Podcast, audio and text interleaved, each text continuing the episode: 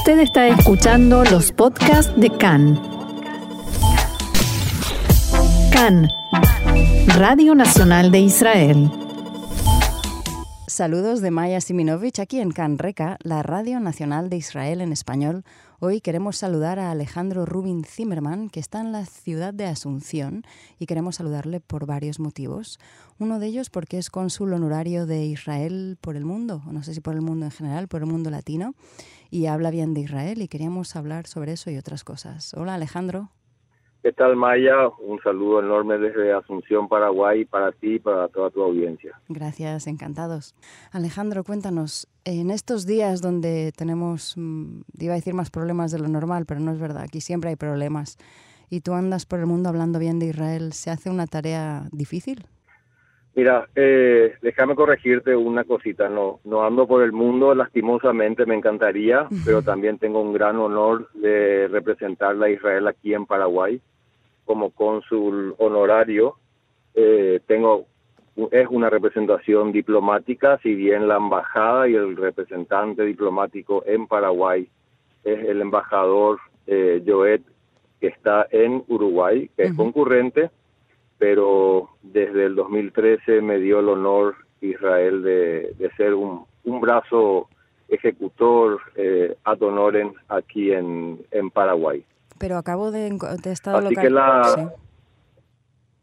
Eh, así que las conversaciones sí, eh, estuve dando la misma charla ahora en Ecuador, en el marco de una conferencia latinoamericana de cónsules honorarios, donde lo que hice es compartir con mis colegas cónsules honorarios de Latinoamérica la charla que está funcionando muy bien aquí en Paraguay, eh, dándoles, digamos, les, les dono a ellos mi, mi charla a fin de que lo puedan dar en sus países y hacer un poco de, de hablando de la Startup Nation.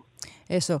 Eh, para quien no conozca, eh, la, la, última conferencia de Alejandro es sobre las Startup Nation o la, la nación de las empresas emergentes, que Israel sin duda lo es de manera objetiva, ¿no? Para su, para su tamaño, su población y su economía, es la nación con mayor número de startups. Em, ¿Cómo lo explicas esto?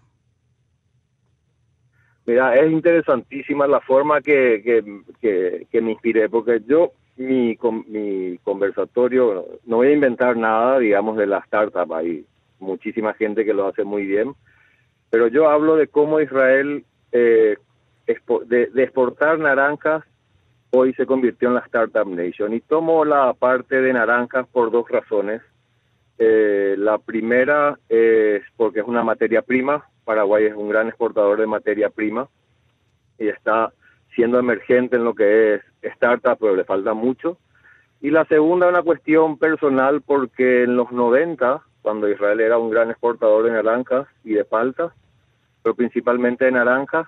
Conocí Israel por primera vez dentro del marco del plan Tapuz, que es justamente de naranjas, y bueno, eso demostraba un poco el orgullo que tenía Israel de esa exportación, un plan para jóvenes para ir a conocer tres meses Israel se llamaba justamente naranja. Entonces parto de ahí, eh, mostrando un poco cuál fue el secreto del éxito de Israel de pasar de exportar naranjas a hacer hoy la Startup Nation. ¿Y cuál es el secreto?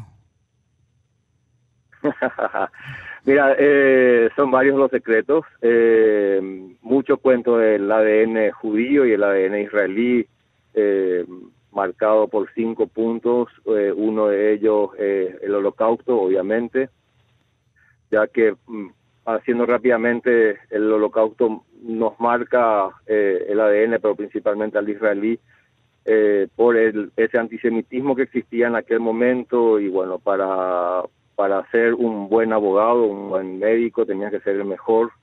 Eh, y luego de, pasar todo el antisemitismo y el horror del holocausto, eh, esa gente que fue a Israel y bueno, tenía ese desierto enfrente y sabía que lo único que podía era trabajar y esa era su seguridad tenía que mirar al futuro. Eh, después voy construyendo la I Mame tiene mucho que ver.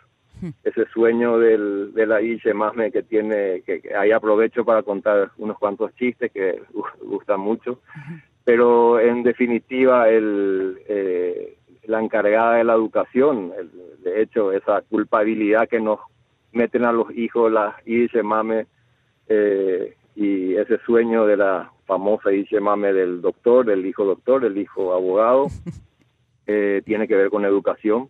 ¿Nos lo quiere em, recordar el chiste? Después eh, ay, soy, bueno, eh, es muy medio larguito, pero ahí voy a contar voy a contar uno corto, ¿no? Dale, dale. Eh, está Sara volviendo del está Sara volviendo del aeropuerto, se encuentra con su amiga, le dice, "Sara, ¿de dónde venís? Vengo al aeropuerto, mi hija se fue de luna de miel con el con su esposo doctor." Y le dice, "Pero tu esposo doctor, si no tenía un esposo abogado." "No, no, no, no, ese era el primero." Después se casó con un psicólogo y bueno, ahora con el doctor. Y le dice, ay, Sara, Sara, una hija y tantas satisfacciones. y así voy contando. Aparte, aparte de todo, es sexista, Alejandro. Eso también está en nuestro ADN. Después cuento otro, pero lo que tiene, lo que rescato es es el tema del, de la mamá eh, interesada en la educación, mm, básicamente. Después, bueno, hablo del FUSPA, eh, hablo de la mejor escuela de management del mundo, que, es el ejército de Israel, y encima es gratis para los israelíes, quitando todo, obviamente, lo negativo, ahora rescato lo positivo de todo eso, hablando de que el ejército siendo una parte principal de la sociedad, eh, de la vida eh, en Israel, que te reconozcan a ti por tus capacidades, no por tu estatus social ni nada por el estilo, sino por esas capacidades que el ejército lo hace muy bien, ya con esa búsqueda eh, que, que, hace antes que la gente o los chicos tengan que entrar al ejército, es algo que marca mucho en la sociedad eh, israelí. Nosotros en las sociedades latinas, digamos, ese concepto, eh, cuando yo cuento, es como que les impacta bastante, ¿verdad? la parte del ejército, lo positivo del ejército, cómo marcan una en una sociedad donde los chicos quieren ir en las mejores unidades eh, y bueno, y van solamente los que tienen la capacidad de entrar en esas unidades, no ahí no hay lo que estamos acostumbrados en Latinoamérica del, de alguien que hable por ti para meterte en algún alguna unidad especial, es es tu capacidad y eso es tan importante dentro de una sociedad que, lo pongo ahí. Después, eh, como te dije, el CUSPA y por último los las acciones que tomó el Estado de Israel en los distintos momentos para convertirlo en la Startup Nation. Hablo de la gran inmigración rusa en los 90. Acuérdate que partí de la, de la exportación de naranjas, que en los 90 era gran exportador de naranjas, que se perdió mercado con España, gran exportador de palta, que se perdió mercado con México.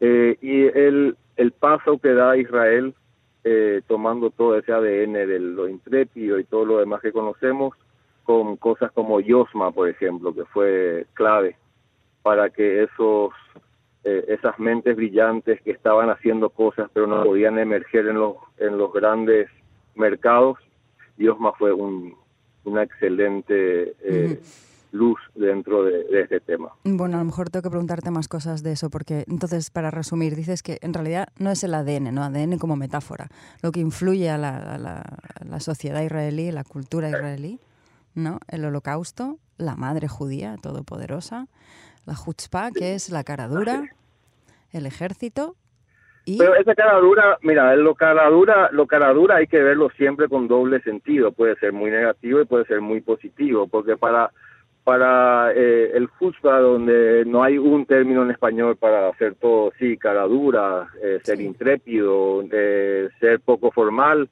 pero principalmente no tener miedo al fracaso, seguir para adelante. Y eso tiene mucho que ver con el después, con, con lo que es las startups, el tema de innovación, donde uno tiene que probar, probar, ir para adelante, no tener miedo al fracaso que es distinto, por ejemplo, con una cultura del japonés. El japonés tiene un fracaso y el arakiri está ahí eh, en su cultura, ¿verdad? Eh, tiene mucho miedo. Entonces, el israelí en eso es donde puede pasar adelante. Y bueno, todo, todo eso voy contando un poco con el, la intención final de que vayan a conocer Israel, al, el ecosistema innovador y la intención también que yo les paso es de romper con el mindset, con estos esquemas mentales que tenemos los sudamericanos y no pudimos ver que sí se puede, que allá sí se pudo y sí se puede. Esa es la intención final de mis charlas. ¿A qué, a qué esquemas te, te refieres? ¿A que, es un, que son países en los que la gente se atreve menos? Sí, se atreve menos, somos muy estructurales, eh, queremos de repente lo, lo fácil, o estamos acostumbrados a lo fácil y el mundo que se viene no va a ser ese, es un mundo muy distinto. Eh, el que se viene, los chicos ya saben eso, están preocupados y de repente eh, ver estos ejemplos de, de suceso y ejemplos de, de que en realidad todo parece lindo, pero por detrás hay mucho intento o fracaso, pero tomar el fracaso como parte del aprendizaje es, es tan importante. Y bueno, y, y ese es el mensaje que paso, pero obviamente yo me regocijo hablando de Israel como una asbará, ¿verdad? Porque también eh, tu eh, profesión es abogado y abogado empresarial. Eh, ¿Tiene también algo que ver con esta mirada más bien eh, práctica y económica hacia un Israel eh, que va muy bien? Sí, tiene, tiene que ver, pero realmente eh, tiene que ver con, con hablar positivamente de Israel. Aquí en Paraguay, si viene, yo vengo ahora de, de un congreso latinoamericano de cónsules honorarios donde eh, escuché horrores, digamos, de, eh, de Chile, del antisemitismo que está creciendo y de otros países. Eh, por suerte aquí en Paraguay no tenemos eso. Israel es, eh, es un país hermano, es considerado así. Obviamente existen hechos aislados, pero yo no tengo miedo de ir a hablar a una universidad eh, de Israel. Me contaron que en Chile de repente pueden tener problemas si van a hablar en la universidad, pueden tener eh, el, el boicot, de ir gente a, a gritar, eh, y eso es muy triste. Por suerte, aquí en Paraguay, eh, Israel es tomado como una nación amiga, hermana. Lastimosamente, las relaciones estuvieron tensas con el tema del cambio de la embajada eh, de Jerusalén de vuelta a Tel Aviv y el cierre de la embajada de Israel aquí en Paraguay. ¿Y ahora cómo están? Pero y las relaciones no son las mismas eh, en sentido de, de, que al haber cerrado la embajada se cerraron también muchos mucha colaboración que existía de Israel aquí, las becas Mashaf, uh -huh. que, que, aquí Paraguay la usó bastante y, y eso se permea en la en, en la sociedad, hay casi 3.000 eh, becarios desde que se inició esto y eso con la venida de la embajada, la reapertura de la embajada en el 2013 subió de una forma exponencial y, también otros temas de colaboración, como Paraguay es un país mayoritariamente agrícola y ganadera y, y, Israel había apoyado mucho en eso con el tema de regadíos y de, de otras cosas. Eh, dolió mucho, pero estamos tratando de, de reconstruir eh, este tema y bueno, al estar ahora, estuvimos casi un año sin embajador concurrente inclusive, uh -huh. eh, pero volvió la embajada por lo menos concurrente desde julio aquí en Paraguay, estando la embajada en, en Uruguay. Lo vamos a ir reconstruyendo, pienso en positivo en ese sentido. ¿Y cómo se ha estado viviendo por ahí en estos últimos tiempos que ha habido de nuevo un resurgir de los del movimiento de boicot eh, por el partido de fútbol eh, Uruguay-Argentina, simplemente por ser de la misma región, ¿se siente también en Paraguay o es algo que es ajeno? Mira, eh, realmente tengo que decir que es un tema que no se siente en Paraguay. Eh, inclusive, como les dije, fui a hablar a universidades, sin ningún temor a, a nada. En, yo sé que en otros países eso sería tomado un poco como una oportunidad para el, el BDS, eh, uh -huh. que un cónsul honorario de Israel vaya a hablar a una universidad, eh, eh, digamos, es la oportunidad para ellos hacer un poco de, de ruido. Acá no, no ocurre eso, lo estamos siguiendo muy de cerca eh, con, mucho dolor porque está haciendo mucho daño, obviamente. Eh, también tenemos un poco en los diarios aquí, y te doy un ejemplo, los diarios acá son solamente copiadores de, las grandes cadenas como F y todo lo demás. Entonces las noticias que vienen, inclusive de lo de ahora, se toma un poco como el ataque israelí hacia Gaza, eh, dan ese, ese énfasis que dan las, las cadenas de noticias, principalmente españolas, ¿verdad? Pero en general la gente está con sus cosas y por suerte, eh, y no es una cuestión de suerte, sino una cuestión de que, como te dije, el pueblo paraguayo siente como un pueblo eh, hermano a, al Estado de Israel. Eh, creo que eso no permea todavía de forma contundente, pero sabemos que son minorías y, bueno, eh, yo creo que es cuestión de tiempo y tenemos que estar preparados para eso. Tienes bastante trabajo. Así es. Pues Alejandro, muchísimas gracias por estar con nosotros. Para mí es un placer enorme. Radio Can me acompaña todos los días a mi trabajo, pongo las cápsulas y, lo escucho, así que es un placer enorme poder saludarle a todos los, los oyentes. Muchas gracias y hasta la próxima. Hasta la próxima. Y aquí seguimos, en Canreca.